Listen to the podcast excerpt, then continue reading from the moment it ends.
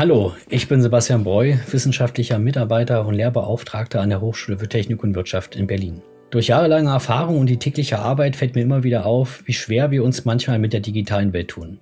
In diesem Podcast möchte ich mich mit Menschen austauschen, die bei ihrer Arbeit viel mit den Themen Datenschutz oder IT-Sicherheit zu tun haben, um mit gemeinsamer Expertise den Zuhörerinnen und Zuhörern die Cybersicherheit näher zu bringen. Wo sind die wirklichen Baustellen? Wie sicher sind wir und was können wir für mehr IT-Sicherheit tun? Was für Gefahren lauern eigentlich in dieser Cyberwelt und wie viele weitere Aspekte rund um die Informationssicherheit können wir besprechen? Vergessen Sie nicht, dieser Show auf Spotify, iTunes und Co. zu folgen, um keine neuen Episoden zu verpassen. Ich wünsche Ihnen nun viel Spaß mit dem Podcast.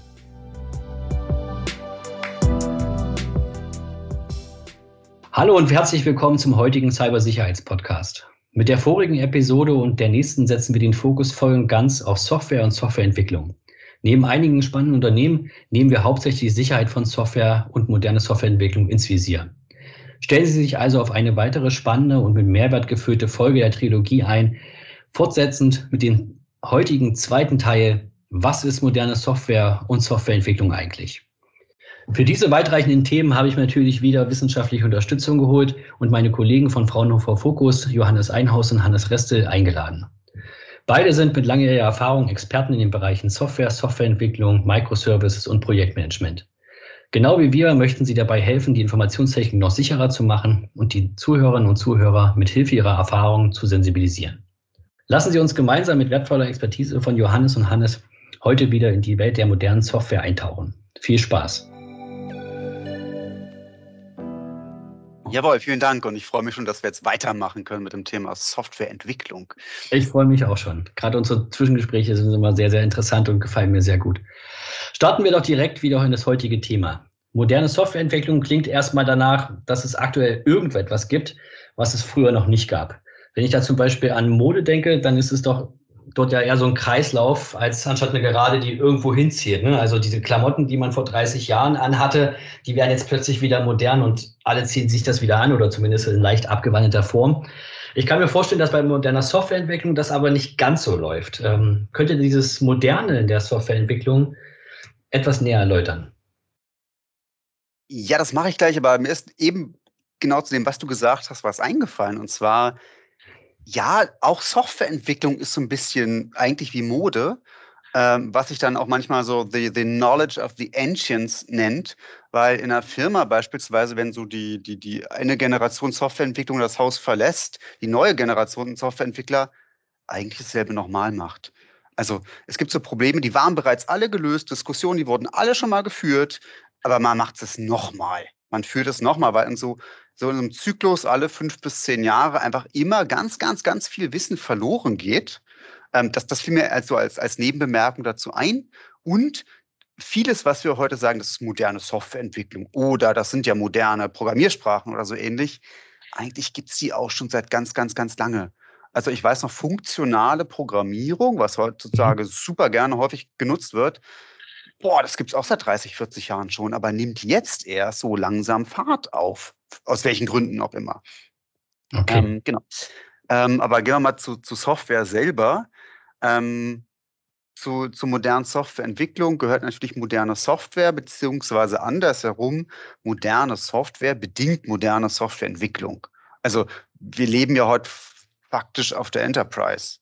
Ja. Also das, was früher Captain Picard hatte, ich rede mit meinem Computer, ich bestelle mein Earl Grey als Conversational Interface, das haben wir heute. Das heißt heutzutage eben Alexa oder Siri.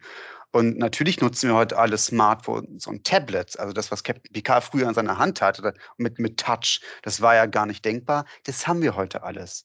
Also Hardware und auch Software haben sich sichtbar in den letzten Jahren unendlich weiterentwickelt. Also das ist deutlich moderner geworden. Ne? Ich habe nicht Tastatur und Maus, ich habe andere Eingabemöglichkeiten beispielsweise. Ähm, ich ich habe heute, egal was ich für Software habe, mehr oder minder, alles braucht Internet. Also mhm, wenn ich ja. ein Singleplayer-Spiel kaufe und sei es auch nur die Komplexität von Minesweeper oder so, braucht es meistens heutzutage Internet. Kein ja. Mensch weiß warum, aber braucht Internet. Ähm, die, die Software, die ich grundsätzlich habe, kaufe ich heute eigentlich meistens nicht mehr. Also entweder die ist frei verfügbar oder ich habe Abo-Modelle Also was wie, weiß nicht, Adobe Photoshop und so weiter. Ich glaube, das kann ich gar nicht mehr kaufen. Das muss ich abonnieren. Ich muss jedes Jahr oder jeden Monat das Abo erneuern. Sonst ja. kann ich A, die Software nicht mehr nutzen und teilweise sind sogar meine Daten dann nicht mehr zugreifbar. Also das kann man gut oder schlecht finden, aber das ist so, was, was sich in den letzten Jahren einfach ganz stark geändert hat, bis hin zu tatsächlich dem, dem Umgang mit dessen, was die neuen Technologien ermöglichen. Also wir haben heutzutage Homeoffice. Ja, das das gäbe es vor einiger Zeit noch gar nicht, weil die Internetleitung war nicht, gar nicht so stabil. Weil ich hatte damals keine Laptops, die ich einfach mitnehmen kann. Ich hatte kein WLAN. Also da hat sich unendlich viel geändert. Ähm, deshalb haben sich auch die Softwareentwicklungsprozesse geändert, wobei sich es natürlich so ein bisschen gegenseitig bedingt. Ne? Also nur, ja, ich habe neue Software und deshalb habe ich eine moderne Softwareentwicklung, aber ohne moderne Softwareentwicklung kann ich gar keine moderne Software bauen. Ja, so, das, das werden wir jetzt ja nochmal ein bisschen, ein bisschen detaillierter erörtern. Also es hat sich halt ganz, ganz, ganz viel getan, was sichtbar ist.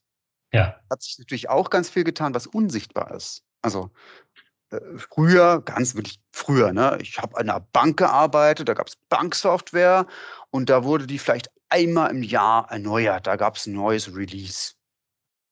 Heutzutage undenkbar. Also viele, viele Softwareanwendungen da sehen wir selber ja gar keine Versionsnummer mehr. Also ich meine, welche Version hat denn die Google-Suchmaschine? Ich wüsste es nicht. das heißt, die, die Software ändert sich selber, oder die Software-Artefakte, die Softwareprodukte ändern sich so schnell, das kriegen wir gar nicht mehr mit. Und jede App hat irgendwie einmal die Woche ein Update. Will ich da kurz, Hannes? Teilweise, aber da es gibt ganz viel schnellere, neuere Release-Zyklen und das funktioniert eben auch nur, weil wir ganz neue Software Prozesse dahinter haben. Aber Johannes, du wolltest was sagen. Ich wollte wollt gerade darauf hinaus. Ne? Also wir haben ja, wir sind eingestiegen mit der Analogie zur Mode. Ja, es gibt sichtbare Änderungen. Ne? Andere Farben werden getragen, äh, andere Schnitte. Hm, das äh, hast du gerade bestätigt, Hannes.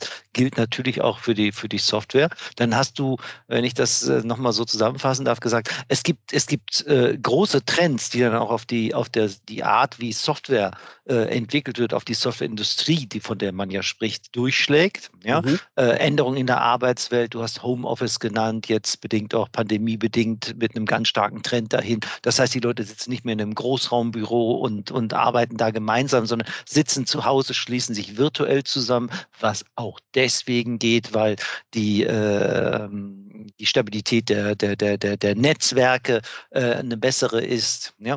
Äh, aber es gibt eben auch die unsichtbaren Änderungen. Das hast du gerade gesagt, äh, als, du, als du bemerkt hast, äh, welche Version hat denn die Google-Suchmaschine? Welche ist das denn jetzt? Man bekommt es gar nicht mehr mit, wenn irgendwas verändert wird. Ja, das passiert, vieles passiert automatisch automatisch teilweise auch um wiederum Software sicherer zu machen, um erkannte Gefahren mit einer, mit einer Änderung des Codes ähm, auszuschließen. Ja? Da könntest genau. du richtig. Ja. Also ich bin auch gerade bei den ganzen, ich habe sowieso in den letzten Jahren hat sich so eine Entwicklung breit gemacht in, in Softwareentwicklung, wenn die so ausgeliefert wurde. Ähm, keine Ahnung, könnt ihr euch daran erinnern, wenn ihr zum Beispiel irgendein Produkt, Softwareprodukt gekauft habt vor 10, 15 Jahren, dann war, habt ihr das gekauft und es war erstmal fertig. Ja, also ihr habt ein fertiges Produkt gekauft. Heutzutage hat sich das alles so geschoben. Ähm, da gibt es irgendwelche Early Access Versionen, irgendwelche Alpha-Sachen, irgendwelche Beta-Sachen, irgend sowas, was quasi an die Leute verkauft wird als fertiges oder als Produkt ähm, wo sie dann quasi selber den, die, die Testumgebung noch mit abbilden, ja, um das dann, um mhm. die Fehler, die Sicherheit äh, mhm. herzustellen bei den ganzen Sachen. Ähm, das hat sich schon ziemlich stark in diese Richtung entwickelt. Ich weiß nicht, ob das grundlegend das Problem ist, dass einfach Softwareentwicklung so teuer ist und dass man halt nicht mehr das Geld hat heutzutage, sieben, acht Jahre lang irgendwas zu entwickeln und es dann auf den Markt zu bringen, sondern man hat nur Zeit, das zwei, drei Jahre zu entwickeln und muss dann schon mal so eine Vorabversion rauspusten, um halt schon mal neue Einnahmen zu generieren. Ähm, woran das genau liegt, das kann ich leider auch nicht sagen. Aber es ist mir einfach nur aufgefallen, dass es in den letzten Jahren einfach so vermehrt überall ist. Genau, und was man, was man als großen Trend wirklich feststellt, ist, es gleitet alles immer mehr. Ne? Es gibt nicht mehr so diese Software-Artefakte, die nach und nach ausgeliefert werden. Es gleitet alles. Ähm, die Abo-Modelle beispielsweise, diese Early Access-Geschichten, ja, es gleitet. Und ich weiß, ich kaufe was oder ich abonniere was, das ist noch nicht fertig. Und ich sage dann vielleicht, aber auch nach zwei Monaten, ich habe gar keinen Bock mehr darauf. Ich beende das Abo, auch wenn es noch gar nicht, oder weil es noch nicht fertig ist. Also wir als, als, als Nutzer, als Kunden haben dadurch natürlich auch mehr Flexibilität gewonnen. Vor allem, Hannes, wenn ich das ergänzen darf, äh, ich bekomme sehr schnell zumindest neue Grundfunktionalitäten zur Verfügung gestellt. Ja, wenn, wenn, wenn, wenn, wenn wir uns moderne Entwicklungsmethoden, äh, moderne Organisation angucken, dann wird immer für einen bestimmten Zeitabschnitt, ähm, nehmen wir Scrum als Methodik, äh, wir nehmen uns für einen bestimmten Zeitabschnitt, der äh, wenige Wochen umfasst, äh, bis zu vier, ähm, eine, ein bestimmtes Feature vor, was wir, äh, was wir umsetzen wollen. Und das wird dann, das wird dann, darauf konzentriert man sich, da stellt man zur Verfügung. Dann macht man wieder was anderes, stellt sich heraus, es muss da nachgearbeitet werden. Die Nutzer wollen mehr, was anderes, wird das wieder priorisiert und dann wird das umgesetzt. Und so entwickelt sich inkrementell eine Software immer weiter. Ja, das kann auch zu dem, zu dem Eindruck beitragen, ich bin hier, werde hier als Tester missbraucht. Man kann es positiv formulieren, so würden das wahrscheinlich die Software-Riesen machen ähm, und würden sagen, äh, ihr bekommt sehr schnell eure Grundfunktionalität zur Verfügung gestellt und habt dadurch einen Mehrwert.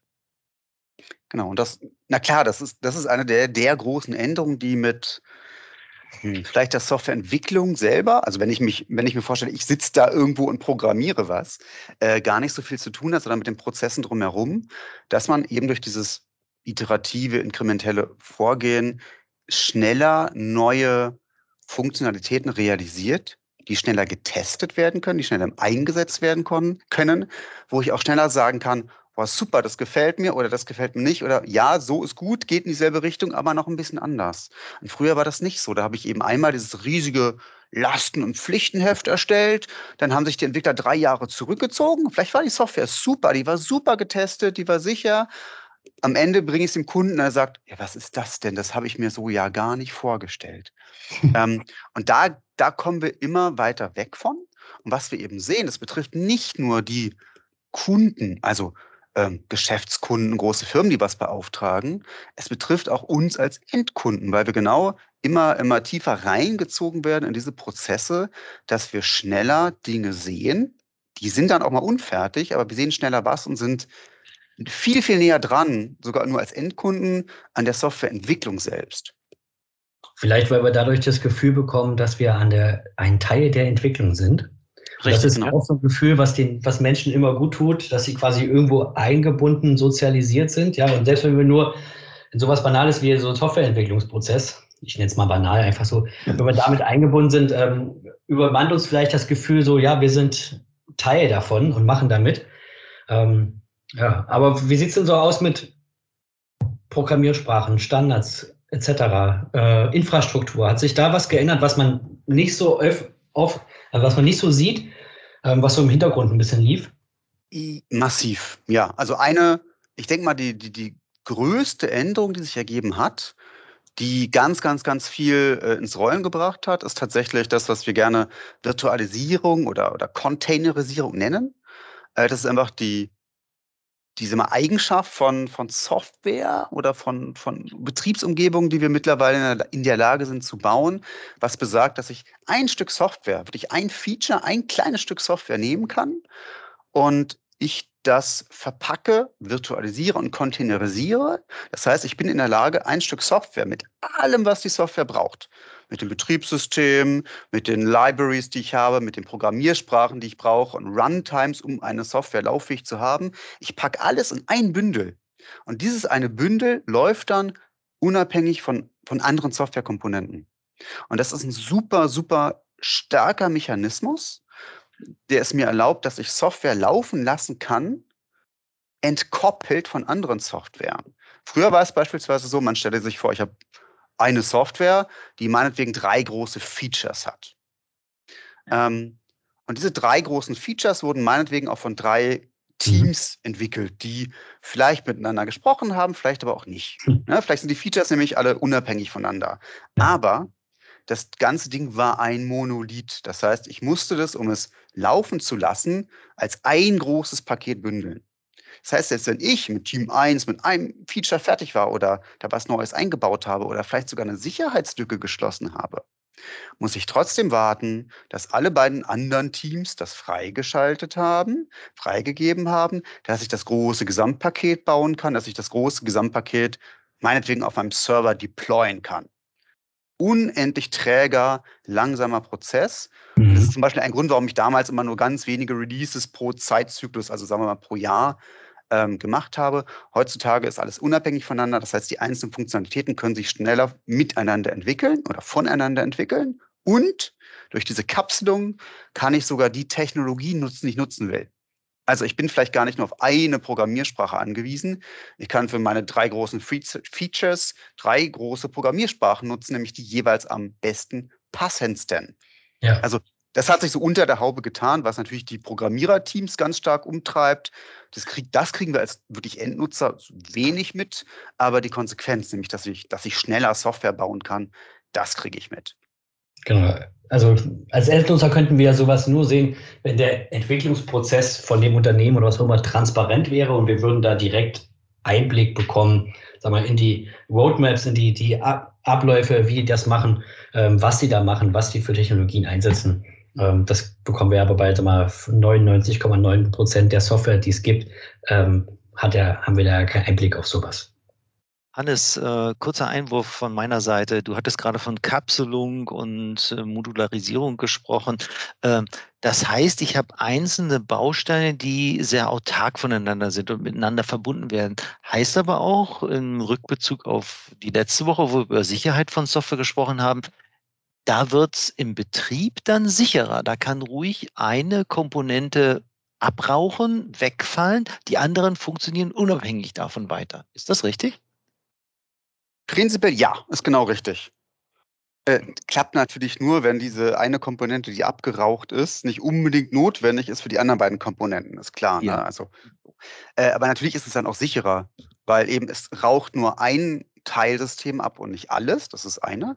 Und das andere ist, dass natürlich, wenn ein, eine Komponente kompromittiert wird, durch, durch einen Hack, durch einen Denial-of-Service-Attacke, was auch immer, sind die anderen davon sehr, sehr wahrscheinlich nicht betroffen. Also diese Kapselung schafft mir automatisch auch mehr Sicherheit. Plus, ähm, ich kapsel natürlich nur das da rein in einen, ich nenne es mal Container, in ein Dingen, was ich auch wirklich brauche. Das heißt, das, was ich an Betriebssystem da drin habe, an Runtime-Umgebungen, an Bibliotheken da drin habe, das ist viel, viel, viel weniger, als wenn alles in einem ist. Das heißt, ich habe eine viel geringere Angriffsfläche, ich habe weniger Angriffsvektoren. Ich muss auch intern in diesem Container wenige Dinge warten und pflegen. Ich muss nur wenige Dinge oder weniger Dinge aktualisieren, weil Sicherheitsupdates gibt es immer. Klar, die muss ich natürlich weiter durchführen, aber es sind weniger. Ähm, und das macht es dann schon sicherer. Plus, ähm, es ist so ein Riesenbrocken, der noch dazukommt. Ich habe natürlich dann auch so ganz große Plattformen, die ich dann brauche, um diese Container laufen zu lassen und bet zu betreiben. Ähm, also ne, wenn wir so auf, auf Produkte gehen, ich nenne es jetzt einfach mal, weil es einfach jedem oder vielen Leuten bekannt sein wird, ist einfach Docker und Kubernetes und dann irgendwelche ja. Orchestrierungssoftwaren dazu und so weiter. Ähm, ja, die brauche ich. Also Komplexität wird nicht wirklich geringer, ähm, aber dieses, diese, diese Plattform bringt ganz viel mit. Die bringen zum Beispiel, wenn ich es konfiguriere, mit, dass, oh, die Komponente ist abgeraucht, ist aber doof, dann wird die automatisch neu gestartet. Ja. Ich das heißt, das heißt, ich muss mich gar nicht mehr äh, selber darum kümmern, sondern das ist in der, in der Plattform schon angelegt, dass die laufend überprüft sind, noch alle Services da. Ne? Genau, ich als Programmierer würde ich einer Komponente, der eigentlich nur eine, ich will ja nur eine Lösung bringen, die Software soll ja irgendein Problem lösen, muss mich um weniger kümmern als vorher. Also meine Arbeit ist nicht einfacher, weil ich dann vielleicht auf andere Systeme und die Plattform ne, im, im, im Blick behalten muss, aber ich muss für mich, was ich programmieren muss, weniger tun was wiederum ja. heißt, ich muss auch weniger Code schreiben, was wiederum heißt, das Potenzial für Fehler, ne, Programmierfehler ist einfach geringer. Okay, ähm, das war sehr schön, sehr schön erklärt, super. Ne? Hätte es nicht besser machen können. Ähm, ähm, schon seit Ewigkeiten, immer wenn ich, keine Ahnung, seit dem Studium etc., fliegen mir so bei bei der Softwareentwicklung immer wieder Begriffe wie Software Engineering, verschiedene Prinzipien der Softwareentwicklung und andere Buzzwords um die Ohren. Und ich tue mich da immer ein bisschen schwer, das alles so zusammenbekommen, was hängt jetzt wer, wo ist jetzt wo und was wie. Also die großen W-Fragen, die sich da immer stellen. Ähm, könnt, ihr, könnt ihr mir und den Zuhörerinnen und Zuhörern da etwas helfen, ähm, da auf einen guten Weg zu kommen?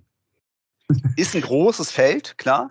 Äh, ich sage erstmal, wie vielleicht ich Software Engineering für mich definiere. Also für mich ist das praktisch eine, tja, Wissenschaft, Hilfswissenschaft, Ingenieurswissenschaft, äh, die einfach nur dazu da ist, den, den, den Entwicklern oder allen Leuten, die am Softwareentwicklungsprozess beteiligt ist, zu helfen, möglichst gute Software zu schreiben.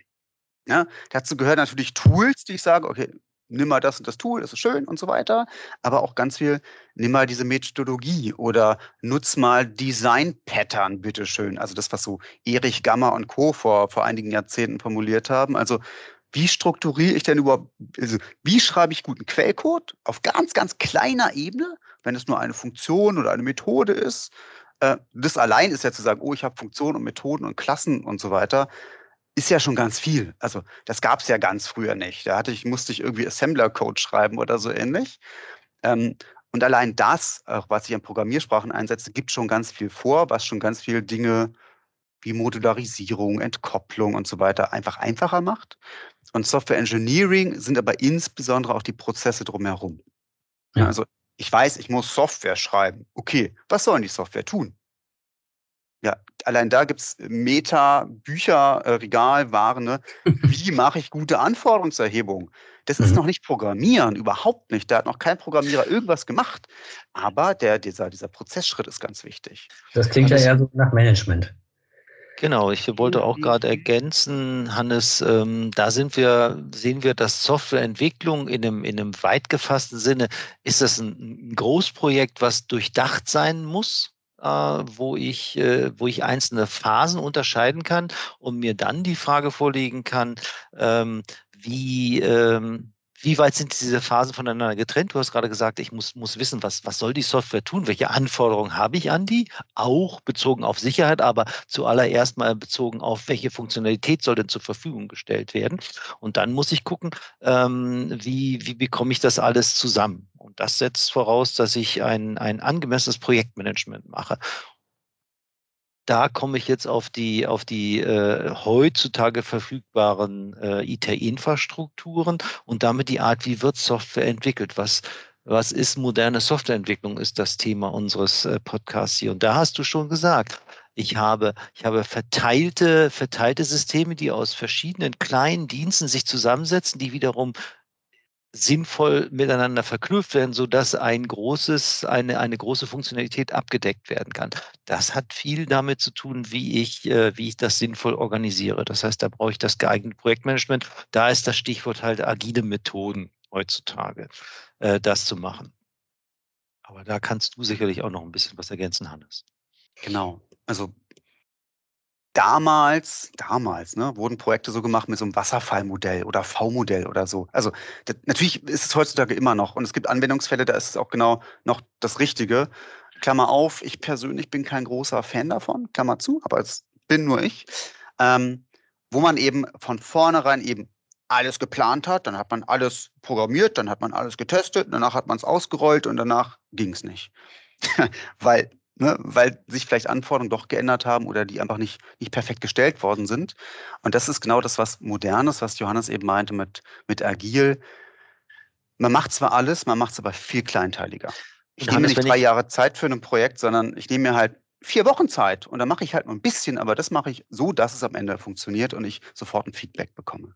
Ergänzung meinerseits, Hannes. Und ich äh, bringe auch den Kunden, den Endnutzer ähm, in eine aktive Rolle, indem ich ihn mit einbeziehe, indem ich ihn ständig damit Zwischenständen konfrontiere und damit überprüfe, bin ich noch on track? Gehe ich noch in die richtige Richtung mit dem, was ich da tue? Genau, genau. da werden wir ja, da wollen wir den Kreis schließen mit diesen ganzen Early Access Alpha Beta Versionen, was wir ganz am Anfang hatten. Richtig. Ich halt quasi den, den Nutzer, den Endnutzer direkt mitnehme in der ganzen Geschichte. Richtig. Ja, super spannend wieder. So zumindest die Idee, Sebastian. Das ist dann immer so, zu überprüfen, ob ja, das wirklich gelingt, aber äh, das ist die, die große Idee. Mhm. Genau, aber ich finde das, find das super spannend und super wichtig, weil das eben heißt, dass das Software Engineering, auch wenn das Wort Software da drin steckt, nicht ausschließlich auf die Programmierer abzielt und auf die ganzen anderen Rollen, die drumherum sind. Bis, bis hin zum Marketing oder Projektleitung, wo man denkt, was hat denn Marketing mit, mit, mit, mit Softwareentwicklung zu tun? Doch hat es, weil wenn du nämlich genau für dein Stück Software verantwortlich bist und es geht bis ins Extrem so weit hinein, dass, dass es wirklich heißt, jawohl, das Team, was die Software schreibt, ist für alles verantwortlich. Eigentlich auch für den Betrieb und eigentlich auch, dass mit Kunden gesprochen wird und eigentlich auch das Feedback eingesammelt wird, ob diese Software überhaupt einen Business Value realisiert. Ja gut, und wenn ich da Marketing dafür machen muss, um meinetwegen an Kunden zu kommen, dann gehört das auch mit dazu. Und dass ich bitte eigentlich auch nicht das verkaufe, was eine Software gar nicht können soll. Was leider immer noch häufig passiert. Ja, und ich habe natürlich den Vorteil, dass ich da auch ein bisschen am Puls der Zeit bleibe. Das heißt, während meines ganzen Entwicklungsprozesses, der sich ja über Jahre hinstrecken kann, kommt darauf an, was für Software ich entwickle, ja. aber manchmal kann das ja mehrere Jahre sein, dass ich überhaupt noch den Weg gehe, um nach das Produkt, was am Ende bei rauskommt, ähm, auch noch das überhaupt gefordert ist, weil gibt es neue Technologien, die entwickelt wurden in der Zwischenzeit oder andere Dinge. Ähm, also passt es überhaupt noch nachher oder entwickelt, entwickle ich vielleicht mein Produkt weiter? Also innerhalb dieser Entwicklung kommt vielleicht ein neuer Entwicklungsstrang, wo ich dann sage, ja, genau, ach, guck mal, das Kundenfeedback ist so und so ähm, ich glaube, wir sollten uns mehr darauf fokussieren, ne? um nachher quasi für den Kunden das bestmögliche Ergebnis zu erzielen am Ende. Genau. Ja, das wäre ohne die Agilität überhaupt nicht möglich. Genau. Und da, da spielen eben diese ganzen Aspekte dazu, die letztendlich an diesen ganzen agilen Methoden münden und die letztendlich auch darin münden, dass man sagt, okay, ich will überhaupt diese Kapselung haben oder ich möchte Microservices haben, weil einfach von außen so sagen wir mal, Business-Anforderungen kommen wie, hey, ich möchte möglichst schnell auf meine Kunden reagieren. Und ja, ich möchte möglichst schnell, also ich muss schnell neue Releases rausgeben. So. Mhm. Und das hat eben das Software Engineering ganz massiv beeinflusst, so Ideen, Prozesse zu entwickeln, dass es überhaupt möglich ist. Okay, ich würde ich würd an der Sache mal einen kleinen Cut machen und würde mal zurück zu den Programmiersprachen kommen, weil das dürfen wir ja äh, auch nicht aus dem Blick lassen. Ähm, ich komme nochmal zu einem alten Sprichwort, welches ich noch aus meinen Admin-Zeiten kenne. Das hieß äh, Never change a running system, ja, was so viel bedeutet wie, wenn es läuft, dann fass es bloß nicht mehr an und lass es einfach laufen. Ähm, man kann das ja auch heutzutage noch an den alten Programmiersprachen äh, bei zum Beispiel Banken sehen, die ihre Systeme immer noch mit Programmiersprachen betreiben, wo langsam die Leute, die diese äh, Sprachen überhaupt können, ich nenne es mal ein bisschen böse, aussterben. Mhm. Ähm, meine Frage an euch nochmal, warum sollte man auch hier auf moderne Programmiersprachen setzen? Sollte man das überhaupt tun? Ähm, ja, was meint ihr dazu? Ja, weil äh, aus ganz vielen verschiedenen aus ganz vielen verschiedenen Gründen und die nicht immer nur sind neu, was Neues ist, was Tolles, sondern hm. äh, viele Programmiersprachen, die sich die letzten, also die meisten Programmiersprachen sind nicht neu. Ne? Es gibt teilweise Programmiersprachen, die sind auch schon Jahrzehnte alt, aber erfahren jetzt erst langsam so einen Aufschwung. Mhm. Ähm, weil nämlich verschiedene Programmiersprachen für verschiedene, also weil verschiedene Programmiersprachen verschiedene Probleme sehr gut lösen können. So. Und früher hatte ich eben nur ganz wenig Programmiersprachen oder hatte nur ganz wenig Hardware, auf dem überhaupt Programmiersprachen liefen und so weiter. Habe ich heute nicht mehr. Eben zum Beispiel durch Virtualisierung und diese, diese Containerisierung. Das heißt, ich nutze das, was für mein Problem am besten passt. Das ist das eine, warum man gerne auch mal eine andere Programmiersprache ausprobieren kann. Das andere ist, dass die Programmiersprachen selbst, selbst so alte Brocken wie, weiß nicht, C++ und Java, die ja auch schon Jahrzehnte alt sind, die haben sich natürlich auch weiterentwickelt.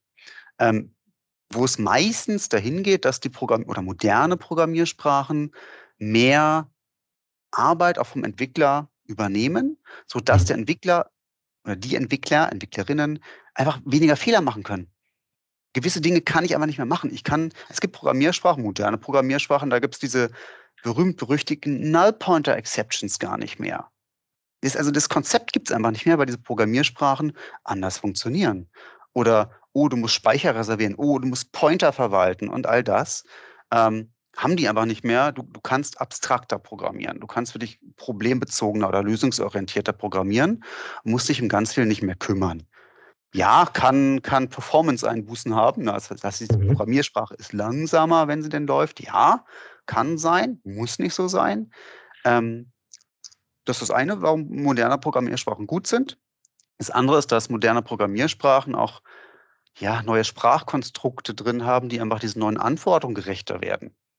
Also die eben schon so darauf optimiert sind, dass sie wissen, oh, äh, ich werde ein Microservice, ich werde ein Webservice, also nicht nur die Programmiersprachen, auch die ganzen Bibliotheken, die ich dafür nutze, sind einfach viel, viel, viel, viel einfacher, handhabbarer geworden. Also um heutzutage mit einer modernen Programmiersprache einen, einen RESTful Web Service aufzusetzen, brauche ich vielleicht mit Webserver dazu brauche ich fünf Zeilen Code. Damals, ohne die ganzen Bibliotheken und so weiter, brauchte ich vielleicht 500. Mhm, also, Nummern sind aus der Luft gegriffen, aber ja. klar, dass ein 500 Zeilen Code das Potenzial für Fehler größer ist als ein 5 Zeilen Code. Ja. Äh, und es geht halt, es kann halt sehr extrem werden. Das Extremste sind Programmiersprachen, die ähm, die darauf achten, dass du zum Beispiel so die Einrückung des Programmcodes selber äh, machst, dass du die Leerzeichen und Semikolons und so weiter ordentlich setzt. Sonst sagen die, nö, ist falsch, ich kompiliere nicht, ich lasse mich nicht ausführen, tschüss. Was bedeutet, dass eine Programmiersprache den Programmierer zwingt, so zu programmieren, dass es gut lesbar ist, nämlich für andere. Mhm. Und das sind wieder so, so Software Engineering Dinge, die einfach nichts mit Programmierung selber zu tun haben, die aber so Einzug finden in Programmiersprachen, damit man die Zusammenarbeit verbessert. Damit hätten wir dann auch wieder einen Rückbezug zu dem, womit Sebastian vorhin eingestiegen ist, Bankensoftware, äh, Never Change a Running System. Ähm, wenn, wenn Software mit modernen Programmiersprachen erstellt wird, geschrieben wird, ähm, hast du gerade gesagt, ist sie überschaubarer, ist sie, ist sie, ist sie einfach äh, gebaut, vieles wird automatisiert. Der ähm, Entwickler kann sich auf die, die eigentlichen ein, die eigentliche Umsetzung der Anforderungen auf die, auf die Logik mhm. ähm, mhm. konzentrieren. Ähm, das Ganze wird besser wartbarer, besser verständlich. Auch für neue Programmierer scheidet jemand aus, geht ein Team weg. Äh, andere können sich sehr viel schneller einfach in die bestehende Software ähm, eindenken und sie von dem gegebenen Stand weiterentwickeln und warten. Ja? Ist das genau. korrekt genau. so? Richtig, genau. Da, natürlich, und ja, das ist, das ist korrekt. Programmiersprachen können da natürlich auch nur unterstützen. Ja, sie können das Denken nicht wegnehmen und sie können auch das Miteinander sprechen und reden nicht wegnehmen. Das ist weiterhin ganz, ganz, ganz wichtig. Äh, und da, da geht der Trend aber auch hin, dass nämlich ein Programmierer oder die Programmierer oder Entwickler schon auch eher zusammenarbeiten müssen, so mit anderen Entwicklern, äh, aber auch zum Beispiel mit ihren Admins. Oder selber teilweise Admin-Tätigkeiten übernehmen müssen. Also das ist so das, was noch dazu kommt, dass wir ja auf der einen Seite Vereinfachung in der Programmierung selber haben, auf der anderen Seite dadurch aber auch neue Verantwortlichkeiten für die Entwickler vielleicht dazukommen. Da kommt mir das Stichwort DevOps in den, in den Sinn. Das, ähm, ja. das, darunter versteht man, das kannst du erläutern, Verbindung von Entwicklung und Betrieb. Ja? Sag, sag mal was dazu zu dem. DevOps ist, finde ich, eine der schwierigsten Definitionen, die es gibt, weil es so viele davon gibt und jeder versteht was anderes darunter. Ist leider wirklich so. Ne? Und dann gibt es dann noch so Spezialisierungen wie SecDevOps oder DevSecOps oder so, also wo Security extra nochmal mit reinkommt. Ja. Ähm, aber das bekannteste Bild, was glaube ich auch ganz gut verständlich ist, ist so ein, ist so ein Unendlichzeichen. Ne? Also so, so, so, so ein Band, was sich selbst, äh, was sich selbst wieder verbindet. Und es bedeutet einfach, dass man ja, einfach ganzheitlich denkt, auch wenn es vielleicht ein furchtbares Wort ist, aber so, dass, dass man halt so denkt, dass man weiß, Software ist etwas, was sich ändert. Und ich werde etwas einmal Programmiertes ändern müssen. Ähm, und ich werde das einmal Programmierte laufen lassen müssen. Und dann wird das ähm, aber, aber so gestaltet, dass ich nicht eine, so ein Stück Software über einen Zaun werfe, nämlich zu meinem Administrator, sondern dass ich selber als Entwickler auch durchaus in der Lage bin, diese Software selber zu betreiben, weil nämlich die Administratoren uns diese ganzen schönen Plattformen zur Verfügung stellen, wie ein Kubernetes-Cluster oder so ähnlich. Also ja. meine Verantwortlichkeiten als Entwickler wachsen. Gleichzeitig muss der muss der Admin weiter zurückschauen. Er muss nämlich auch mit dem Entwicklern jetzt mal reden und äh, muss ein bisschen mehr dessen verstehen, was die Entwickler da auch tun. Äh, und da geht es auch ganz viel da, darum, dass eine Software, die läuft, natürlich auch Daten produziert. Also nicht die Daten, die sie wirklich für den Anwendungsfall verarbeitet, sondern Logdaten, Monitoring-Daten. Ich muss gucken, läuft die Software noch ordentlich? Ja, nein, wie verhält sie sich? Wie ist das Laufzeitverhalten und so weiter? Und das ist jetzt viel einfacher an die, an die Entwickler zurückzuspiegeln, dass die da Verbesserungen machen können, aber auch insbesondere, um das Feedback der Nutzer ähm, zu bekommen und das einarbeiten zu können. Ähm, okay, also ich das setzt praktisch dieses, dieser Unendlichkreis setzt dann auch ein bisschen wieder vorne an, dass ich dann sage, okay, ich habe erkannt, da ist was nicht so toll, oder ich kann was verbessern, also komme ich wieder in diese Anforderungserhebung und so weiter und so fort. So ein bisschen wie so ein PDCA-Zyklus. Richtig, aber ja, ein bisschen komplizierter, aber insbesondere eben noch mehr, mehr Rollen, mehr Parteien einbeziehend. In diesem Fall halt die, die, die Operations, ne, die Admins. Und ein Bewusstsein, ein Bewusstsein, ganz kurz nur von meiner Seite noch als Einwurf, ähm, ein Bewusstsein muss bei allen Rollen da sein. Ich bin nicht alleine, ich arbeite bezogen auf andere und mit anderen zusammen, was natürlich genau. andere äh, ganz andere Anforderungen an die, auch an die soziale Kompetenz der, ähm, der Entwickler in diesem Falle stellt. Das Kommunikations, die Kommunikationsanforderungen steigen einfach. Ja, weil das, ich mehr mit das. unterhalten. Sehr schön, auch ja. Mega spannender Teil. Ähm, kommen wir zu einer der letzten Fragen für heute. Es ist nicht die letzte, aber es ist eine der letzten. Ähm, wir hatten ja schon mal ganz kurz im ersten Teil angesprochen, dieses Thema mit den Cloud-Diensten. Wie können denn diese Dienste eine moderne Softwareentwicklung unterstützen? Du hast es gerade schon ganz leicht angerissen. Ähm, aber wie müssen diese vielleicht auch angepasst werden oder wie wird auch die Nutzung, wie entwickelt sich das und wie wird diese verändert? Ja, wir müssen halt gucken, also Plattform oder, oder, oder sag mal Cloud, ich, ich nenne wieder die Cloud so als, als das Beispiel, was, glaube ich, den meisten was sagen wird. Ja. Warum überhaupt Cloud? Also ganz viel passiert, alles passiert auf der Cloud. Warum überhaupt? Muss ja irgendeinen Vorteil haben. Ja, ne? Also für alle ähm, erreichbar ist, würde ich sagen. Genau, weil sie erreichbar ist. Das ist ein, das ist ein Grund, eine Cloud zu nutzen. Ja, ich will High Availability haben und so weiter. Ähm, gibt aber noch ganz andere Gründe. Beziehungsweise es gibt, also es gibt Motivation, eine Cloud zu nutzen. Manchmal ist es nur ein Trend. Vielleicht brauche ich eine Cloud manchmal auch gar nicht, aber wird dann trotzdem benutzt. Äh, da muss man erstmal wieder unterscheiden, was für eine Cloud ist denn das? Also ist es eine Public Cloud, die von Amazon, Microsoft und Co. kommt, oder ist es mein eigenes Rechenzentrum? Ich nenne auch mal mein eigenes Rechenzentrum, nenne ich jetzt auch mal ganz dreist Cloud, ne, weil es sind irgendwelche Server. Ähm, und da muss man eben gucken, was bieten die denn? Also ganz klassisch gibt es da so Infrastructure, Infrastructure as a Service, Platform as a Service und so weiter und so fort. Also da gibt es ganz viele Level, wo eine Cloud oder ein Rechenzentrum unterstützen kann. Und die Entwickler müssen jetzt einfach es ist nicht einfach, raussuchen, was will ich überhaupt haben. Ähm, und was ne, warum man eben auch gerne Clouds nutzt, ist nicht nur, dass meine Software dann automatisch mit sag mal, Attributen oder Qualitätsmerkmalen angereichert wird, wo ich mich vorher selber drum kümmern musste, nämlich wie Verfügbarkeit, Erreichbarkeit, äh, Fehlertoleranz. Ne? Das in dem Fall, dass es eine Software stürzt ab, oh, die startet sich automatisch neu, ist total cool. Oder sowas wie Skalierung, dass man feststellt oder dass irgendwas feststellt, oh, ich habe da eine Softwarekomponente, die wird gerade aktiv, ganz, ganz, ganz aktiv gebraucht. Und früher war das so, oh, aktiv gebraucht heißt, mein Server ist voll und ich kann nicht mehr Requests zum Beispiel verarbeiten. Ich muss einen zweiten Server aufsetzen, super aufwendig. Heutzutage kriege ich das geschenkt, weil da erkennt irgendwas oder irgendwer, oh, die eine Komponente wird ganz stark benötigt na, dann multipliziere ich die doch einfach mal und starte mehrere Instanzen davon. Mhm. Und davor kommt automatisch meinetwegen ein Load Balancer, der das dann auf die mehreren Instanzen automatisch verteilt. Ich kriege also unendlich viel geschenkt. Ich muss mich um nichts mehr selber kümmern und ich kann sogar, äh, ich kann sogar dreckig programmieren. Ich kann unsauber programmieren, weil ich weiß, im Falle vom Fehler, hoppla, das Ding startet sich ja automatisch neu. Was soll denn da passieren? Ähm, also das ist auch was, was wirklich eine, äh, ohne Witz, was, was eine Cloud schenkt, ist einfach mehr Sicherheit. Ich habe auch immer so ein Netz, ein ja. Sicherheitsnetz. Eine Ausfallsicher. Außer, genau. Äh, heißt nicht, dass ich jetzt schlampig programmieren soll. heißt aber, ich könnte theoretisch schlampiger programmieren. Ich muss mich also um weniger kümmern. Die Technik nimmt mehr ab. Ähm, gleichzeitig muss ich als Entwickler trotzdem diese Technik verstehen. Und das ist hochgradig nicht trivial. Also zum Beispiel, ich habe die aktuelle Zahl nicht im Kopf, ne, aber die Amazon Web Services oder so, die bieten vielleicht 200 verschiedene Dienste an, 300 Dienste. Und da geht es nicht darum, dass ich sage, ich miete mir dann ein Stück Hardware oder ich miete mir drei CPUs und eine Festplatte, wo was drauf läuft, sondern für jedes oder für viele Features, die es gibt, gibt es mittlerweile fertige Lösungen. Die könnte ich einfach einbinden. Und das hm. ist die Cloud. Also ich reichere meine Software an mit Funktionsbestandteilen, die ich brauche, die ziehe ich mir der, aus der Cloud. Weil ich einfach andere Dienste anbiete, für die ich dann zahle oder auch nicht zahle.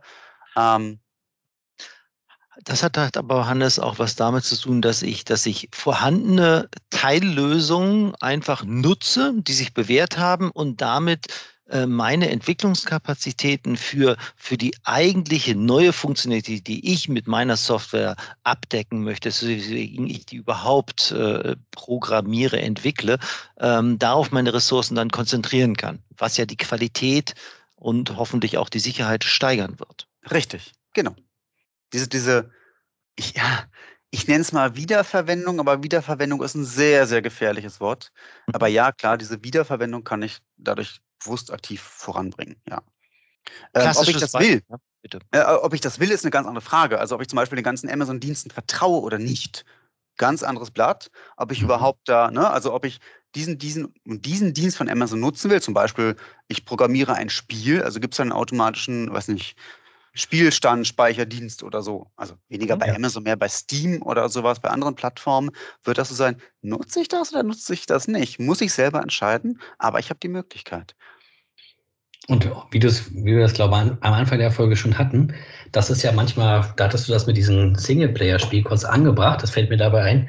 Es ist ja gar nicht mehr möglich, dass man da ohne Internet irgendwas macht. Wahrscheinlich, weil genau diese Dienste halt genutzt werden, dass halt Zwischenstände nicht mehr lokal auf meiner Platte wie vor 20 Jahren gespeichert werden, sondern sie werden irgendwo gespeichert, um natürlich, wenn ich auf verschiedenen Geräten, na, Sprichwort Cosplay oder was weiß ich, wenn ich auf verschiedenen Geräte meine Sachen nutzen möchte, dass es halt vom Server heraus, von der Cloud heraus wieder auf die neuen Geräte äh, synchronisiert wird und da die Speicherstände ähm, ja, genutzt werden. Viele. Microservices genau. kommen hier zusammen.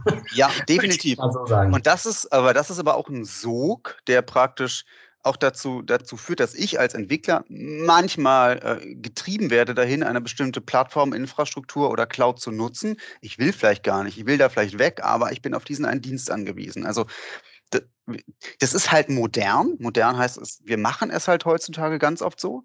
Äh, man muss sich halt fragen, will ich das überhaupt? Also es gibt immer noch Lösungen, wo ich sage, Natürlich nutze ich immer vorhandene Plattformen und Software. Ich mache nicht alles selbst. Aber es gibt natürlich immer noch Möglichkeiten zu sagen, ich hoste alles selber oder ich kaufe es mir ein, wo es für mich gehostet wird oder ich nutze halt vorhandene Dienste. Aber immer mehr ist miteinander verknüpft und die Gesamtkomplexität steigt enorm, was bedeutet, dass natürlich irgendwas diese Gesamtkomplexität auch managen muss. Ne? Also ja. ich muss dafür auch wieder super Spezialsoftware haben, die immer mächtiger wird, die, die nimmt mir immer mehr ab und gleichzeitig ähm, werde ich immer abhängiger davon. Dessen müssen wir uns eben alle bewusst sein. Ähm, aber das ist so der, der Trend, wohin es geht. Und je mehr in die Cloud verlagert wird, also runter von meinen eigenen Geräten, runter von meinem eigenen Laptop, hin in die Cloud, desto abhängiger bin ich davon und desto abhängiger bin ich davon, dass auch das Internet beispielsweise echt stabil läuft. Und das hat dann gar nichts mehr mit meiner Software zu tun, ne, weil dafür bin ich nicht verantwortlich. Aber meine Software muss damit umgehen oder sollte damit umgehen können, dass ein Internet doch mal ausfallen kann. Ähm, genau. Und da gibt es halt Techniken, Methoden, die, mir, die mich sehr, sehr gut unterstützen, dass ich das abfedere, aber ich muss es auf einmal mit bedenken. Okay. Ihr habt euch ja in den letzten Monaten wirklich intensiv mit diesem ganzen Bereich der Microservices etc. auseinandergesetzt. Was sind denn da so eure Erfahrungen, die ihr gemacht habt? Wenn wir gerade ja das alles zusammenfassen wollen und abschließen mal für diese heutige Folge. Was wir halt herausgefunden haben, also einem durch, durch eigene Erfahrung natürlich, aber auch durch, durch die, sagen wir, wissenschaftlichen Studien, die wir dann getrieben haben, ähm, dass es halt gewisse Trends gibt. Und ein großes Trendthema ist zum Beispiel Microservices. Microservices sind, finde ich, für, für viele Anwendungsfälle super und sind insbesondere total klasse, wenn man anfangen möchte, wenn man anfangen möchte, modernes, modernes Softwareentwicklung zu machen, ne? weil Microservice so eine Art Rahmen bilden. Also ich meine, für Microservice ist die Technologie, ne? aber trotzdem, wenn ich Microservices baue, bieten sie ganz viel, was automatisch dazukommt, die mich gewisse Aspekte berücksichtigen lassen. Von daher ist es gut, aber Microservices sind natürlich kein Allheilmittel. Nie. Also ich muss immer schauen, was will ich überhaupt? Und es gibt Anwendungsfälle, da passt es einfach nicht. Und es gibt Anwendungsfälle, wo ich mich einfach verhasple, weil Microservices sind zwar, wenn ich einen Microservice habe, der eine Sache tut und ein Ding containerisieren muss, um einen Dienst zu haben, easy. Aber ich habe ja dann leider 20, 50 oder 100 von diesen Bies dann da rumschwirren, die will ich alle managen. Und das heißt, ähm, die Komplexität steigt halt einfach und zwangsweise muss ich mich als Entwickler oder als Entwicklerteam auch auf einmal mit Dingen auseinandersetzen, mit denen musste ich mich davor gar nicht auseinandersetzen. Ähm, aber es ist halt ein, ein, ein wir, Pattern, irgendeine Art und Weise, die es durchaus wertvoll ist, mal anzuschauen. Und gerade wenn ich noch in einer sagen wir, der alten Softwareentwicklung-Welt hänge, wo ich sage, ich habe mal einen großen Monolithen, ähm, dann bietet einfach diese Sicht darauf ganz, ganz, ganz viele Aspekte, die man auf einmal erkennt. Wo man, wo man auf einmal erkennt, warum überhaupt der, der Monolith, den ich da habe, so unendlich schwerfällig ist und nicht wartbar ist und ich keine neuen Versionen rauskriege und so weiter. Also ne, produziere äh, Blick auf Microservices und da auch auf die sehr, sehr oft in Verknüpfungen angewandten agilen Methoden sind einfach ein totaler Augenöffner dessen, was, was modern sein kann. Da brauche ich nicht mal eine Cloud dazu. Ne? Aber ich stelle halt ganz viele Dinge auch immer fest, die wirklich faszinierend sind. Super. Alles, ich bin wieder wirklich begeistert wieder, die Themen, wieder mega spannend. Ähm, ja, das wäre es eigentlich äh, für die heutige Folge. Eine sehr interessante und spannende Weit äh, Episode wieder, wie ich finde. Ich hoffe, Ihnen hat es ähm, gefallen. Wieder ein großes Dankeschön an Hannes und Johannes für die gelieferten Mehrwert ähm, und eure Zeit vor allem. Ähm, mit Teil 2 haben wir jetzt so einiges über die verschiedenen Themen der Software und Softwareentwicklung lernen können. Ähm, schön, dass Sie heute wieder bei uns wart und äh, habt euch das an, alles angeguckt. Ja? Also habt mit mir zusammen das hier erfolgreich irgendwie versucht zu sensibilisieren für die Außenwelt. Ähm, Dankeschön. Gerne. Gerne, gerne. Hören Sie gerne wieder nächste Woche zum letzten, leider letzten Teil ähm, unserer Trilogie rein, äh, warum moderne Softwareentwicklung die Lösung für eine noch sichere Zukunft darstellt. Äh, bleiben Sie also dran und folgen Sie uns auf Spotify, iTunes und Co., wenn Sie den kommenden letzten Teil und die zukünftigen Episoden nicht verpassen möchten. Bei Interesse an Weiterbildungsmöglichkeiten, Fragen oder auch Anliegen kontaktieren Sie uns gerne unter www.cybersicherheit.fraunhofer.de oder nutzen die Verlinkungen in der Episoden- oder Podcast-Beschreibung. Schalten Sie wieder ein. Bis dahin, Ihr Sebastian Boy.